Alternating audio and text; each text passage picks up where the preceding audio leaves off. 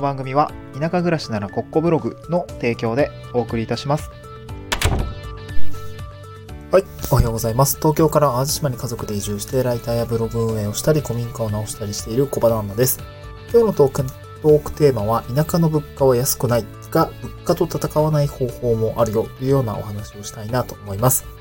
えっ、と、今日のトークテーマですね。まあ、あの、まあ、ツイッターの中で、えーまあ、僕もこういう風に感じた瞬間というものをですね、つぶやきにしていたりもするんですけれども、えっ、と、こんなツイートをしました。都市部から田舎に住む環境を変えても物価はそんなに変わらないと。えーむしろ価格競争が少ないので割高なところもあるかな。で、移住して1年だって思ったのは物価と戦わないってこともできるっていうことですね。えー自分の今あるスキルやギブをすれば、お裾分けをもらえたり、物が借りれたり、貨幣経済よりも信頼経済というような、えーつぶやきをしました。えっ、と、まあ、本当に僕が端的に今日お伝えしたいことはこの内容なんですけど、その物価と戦わない、まあ違うな、二つありますね。田舎の物価は高く、えー、高い、高いとこまで、高いとまでは言わないんですけど、田舎の物価は安くないということですね。こちらはまあ割と共感していただける部分もあるかなと思うんですけれども、あの実際に住んでる方はね、そう、あんまり安く、高くない、あんまり安くないんですよねっていうことを今日一つ言いたくて、で、具体的にじゃあどういうところでそういうことを感じるのかというお話をした後で、じゃあどうしたらいいんだろうということで、あの、物価と戦わないという選択もあるよということをですね、まあど、どういう選択が取れるのかっていうところですね、これを深掘りしたいなと思います。今日はこの2点ですね、お話をしたいです。うんで、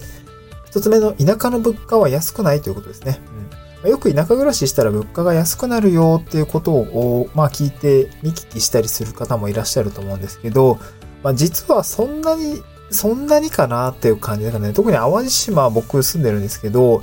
割と物価高いぞというような感じですかね。物価が高いし、暮らしにこう生活がかかるような気もしていますね。はい。で、まあもちろんですね、土地代ってのはやっぱ安かったりもするし、家賃も安いですね。で、駐車場代なんかも安くて広いっていうような状況がまあまあありますね。もう、まあ土地は余ってますから、みたいなそんな感じですかね。うん。まあでもですね、実はスーパーなどに出回っている食品とか品物っていうものは、まあそこまで値段は変わらないですね。まあこんだけ流通網が、あー、なんだろうな、進んで広がってきていると、実はそうでもないんですよね。もうむしろ外食産業とかサービス業っていうのは、あの、価格競争が少なくてですね、えーっと、まあ、若干高い。まあ、なんかランチ行った時に、まあ、1000円超えるとか、1500円ぐらいとかっていうのは、まあまあザラですね。そう、意外と高いんですよね。僕が新宿で働いていた時は、定食とか700円とか、あーろうん、800円とか、まあ、500円でね、食べれるところもたくさんありますし、なんか割と、まあ早く出てくるしうまいみたいなところもあるんですけど、田舎の場合だと、やっぱりその、お店少ないですし、価格競争ってやっぱ起きづらい、被ることもなかったりもするので、やっぱ都心部よりは、こう、需要と供給の意味合いでの、こう、なんていうんですかね、物価が、あ今日、なんだろう、決定する地点っていうのは、割と、こう、田舎の方が高いんじゃないかなと思うんですね。うん。あの、価格競争で値段が下がっていかないので。で、まあ、そうする、そうするとですね、まあ、田舎暮らしのコストパフォーマンスって、なんか意外と、なんか高くなさそうじゃないみたいな方もいらっしゃると思いますし、まあ、実際半分正解なんですよね。まあ、でも、残りの半分は、まあ、ちょっと間違っているというか、あの、こんな選択肢もあるということで、あの、まあ、物価と戦わないっていう選択肢を取っている方も、まあ、その半分ぐらいにはいるのかなというふうに感じるんですね。うん。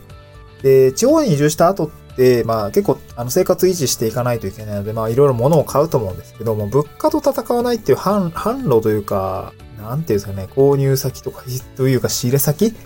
みたいのを持っておくといいですね。例えばですけど、あの、まあ地域の人からお裾分けをしてもらえる、つてがあるとか、自分で作っちゃうとか、あとまあ、買うってわけじゃないんですけど、必要な時に必要なものが必、あの、なんだろう、借りられるとかね。物の貸し借りで済ませられるというみたいなものが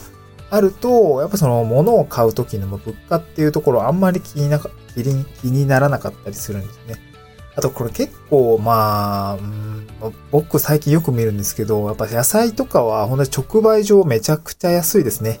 そう、直売所はめちゃくちゃ安いです。そう、産地直売みたいな感じだったりするんですけど、あ、僕もいな、あのー、玉ねぎとかを、え、収穫をしたりとか剪定したりするんですけど、やっぱりその、畑のす、まあ、なん、どういう場所で直売してるのかっていうとですね、まあ、あの、直、JA さんとかがやっている、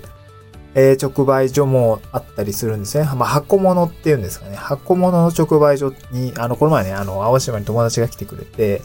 えー、まあ、いつもね、賑わってるさ、あの、すごい安か、安くて種類が豊富。まあ、玉ねぎの種類めちゃくちゃ豊富やん、みたいな。あの あの、市場が、市場というか、まあ、なんだ、その、なんて言うんだっけ、直売所に行くとですね、もうめちゃくちゃ安くて、で、かつ、あの、品数も豊富で、まあ、野菜なんかはね、ほんと特に、めちゃくちゃ種類があって、まあ、玉ねぎもね、あの、和製とか中手とか奥手っていう、まあ、品種が違うものがあったりしていて、まあ、それぞれなんかターザンとかね、レクスターとか、えー、地方とかだったかな。そういうね、銘柄がついているような玉ねぎがたくさん並んでいたりするので、まあ僕の友達もですね、え、玉ねぎ選べるのめっちゃ大変だな、みたいな そんな話をしていたんですけど、まあ直売所だとやっぱ結構安かったりするし、あとね、あ本当にこれもうめちゃくちゃや、あの、最近よく目にするんですけど、もうね、取れた畑でそのままね、直売しちゃうみたいな。そう、畑から取ってきたものをなんか玄関先で直売してる人ってめっちゃ結構多くて、で、意外と買ってる人多いんですよね。そう、あの、地元の人とか、えっと、近隣の人だと思うんですけどね、もうめっちゃ安いっすね。もう玉ねぎ、今めっちゃ高級だと思うんですけど、めっちゃ安いですね。あもう多分ね、3個で100円とかいうレベルでめちゃくちゃあの売っていたりするので、今1個100円とか120円とか、ね、3つで700円とかね、結構やっぱ高いですよね。1個200円ぐらいのあの、玉ねぎだったりすると思うんですけど、なんかそういうものが、それってやっぱ需要と供給の部分で、まあ、例えば、えー、まあ、九州、佐賀県が、あの、玉ねぎ2位だったり、収穫量2位だったり、まあ、北海道が1位だったりするんですけど、で、淡路島3位なんですよね。そうなった時にやっぱ需要と供給の兼ね合いで価格って決まっていくと思うんですけど、そんなんいちいち気にしてないわけですね、直売所の人とかは。正直ね。あの、いや、市場の、なんだろうな、えー、供給量が減っていて、多分、均衡する価格がこの辺だから、えー、じゃあ800円みたいな、400円とかって絶対やってないわけなんですよ。そこまで追ってないわけで、あの、いつも通り、わかんない玉ねぎじゃあ、えー、3つで100円みたいな感じで出していたりするケースがあったりするので、やっぱり安いわけなんですよね。まあ、当然ね、あの、売っている時にはさ、あの、ちょっと今日、今年は多分高くても売れるだろうなって思う人もいらっしゃると思うんですけど、まあ意外とね、まあいつも通りの値段で、じゃあ3、500円で、みたいな感じのところもあるので、そういったところですね、まあ結構ピックアップしておくと、えー、物価と戦わないという選択ができるということですね。うん。はい、そんな感じですかね。あとは、まあ、物価と戦わない選択肢の中には、やっぱ地域の人からお裾分けをしてもらう。まあ、これ、あのー、なんだろうな、あの、貨幣経済では、こう、手に入れられないものだったりするんですよね。そう、お金を払ってお裾分けをもらって、まあ当然ないわけじゃないですか。なんかもう買ってるやんみたいな感じだと思うんですけど、えっと、まあ信頼経済の範囲内ですかね。例えばですけど、僕ができるスキル、例えば、えー、ホームページを直してあげるとか、えー、まあ本当もっと支えてもいいです。iPhone の、今日はね、あの、草刈りをしながらですね、あの、今日じゃないわ、昨日か。昨日はですね、草刈りをしながら、あの、ちょっとね、小休憩してたんですけど、あの、町中のおっちゃんとかが、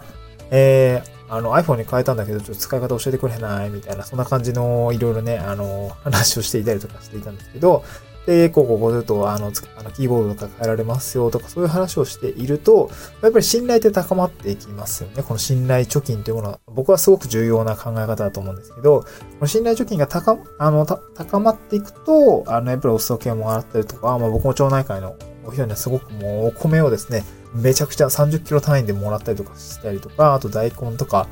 えー、白菜とかももう毎回めちゃくちゃもらうんですね。で、すごく嬉しいし、まあそれがね、えー、僕ができることで恩返しをしているというか、なんかそういう感じはしているんですね。例えば、まあ、ウェブ系だったりとか、あの、まあ、地域のことをですね、あの、まあ、当然草刈りとかもそうですし、うん、なんかいろいろやっているわけなんですよ。でそういった、あの、物価と戦わないという選択を取るために、ま、できることをやっておくと、まあですね、あの、別にその物価が今高くなっているからどうとかっていうのはあんま関係なくて、意外とその、まあ、スッと手に入ったりするものがありますので、ま、こういった考えを持っておくと、田舎ではもう少しね、暮らしやすいのかなと思いますね。うん。はい、僕の経験談でございました。今日はですね、合わせて読みたいに、あの、あ、スタンド F の概要欄にですね、ノートの台本の記事貼り付けておるんですけれども、今日は合わせて読みたいというところにですね、えー、田舎暮らしの生活費の記事っていうものを貼り付けております。まあ、こちらクリックすると、まあ、一覧形式で、えー、出ています。まあ、直近、まあ、一番最初、ブログに飛んでいただいたら、うん、まあ、なんていうんですかね、一番最初の記事を見ていただけばいいのかなと思うんですけれども、えー、生活費何ぼてっていうのをね、細かく書いてますので、もし参考になる場合であれば、あの、参考にしていただければなと思います。はい、今日はそんな感じですかね。はい、また次回の収録でお会いしましょう。バイバイ。